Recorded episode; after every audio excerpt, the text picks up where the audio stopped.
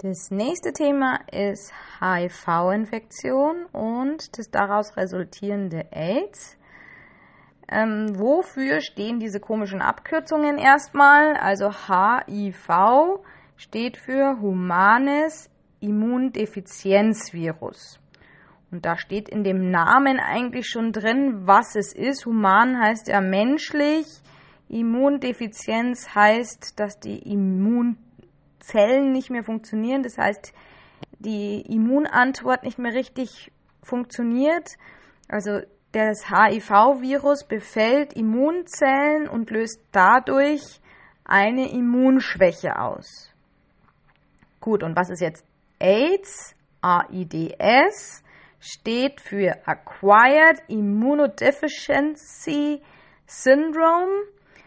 Also acquired heißt so viel wie erworbenes, Immundefizienz, haben wir schon gesagt, das Immunsystem arbeitet nicht mehr und das sogenannte Syndrom, wissen wir auch, was das ist, also mehrere Symptome, die dann eben vorkommen.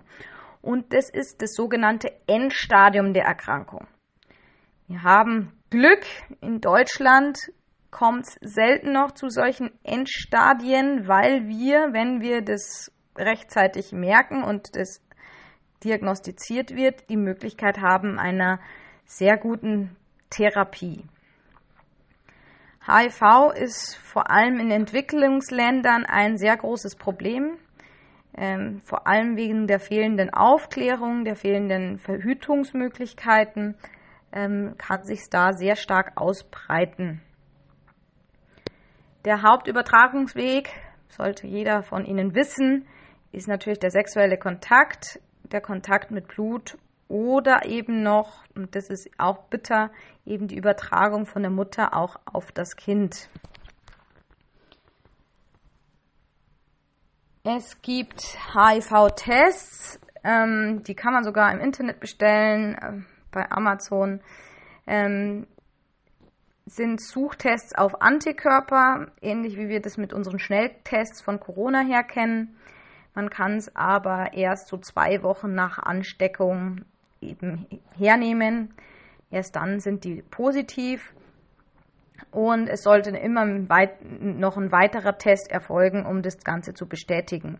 Also sollten Sie mal einen HIV-Test machen, dann erst zwei Wochen nach, nachdem Sie denken, dass Sie sich angesteckt haben, ähm, sinnvoll, wie gesagt, und dann müssen sie sowieso zum Arzt gehen, wenn er wirklich positiv wäre. Sollten Sie aber nicht so lange warten, weil es gibt die Möglichkeit, äh, eine Postexpositionsprophylaxe zu nehmen. Das heißt, sobald Sie denken, Sie hatten jetzt Kontakt mit einem HIV-positiven Menschen, sollten Sie Medikamente einnehmen, um vielleicht die Vermehrung des Virus zu verhindern. Genau. Therapie. Ähm, wie gesagt, HIV kann nicht geheilt werden. Ähm, es wird allerdings durch die antiretrovirale Therapie so gut eingedämmt, dieses Virus, dass man das eigentlich als chronische Be Erkrankung dann bezeichnen kann. Man kann sogar heutzutage die Viruslast so senken, dass man ungeschützten Geschlechtsverkehr haben kann. Genau, also diese antiretrovirale Therapie sind Virustatika, die gegeben werden und äh, die eben den Ausbruch der Erkrankung, also des AIDS an sich, eben verhindern.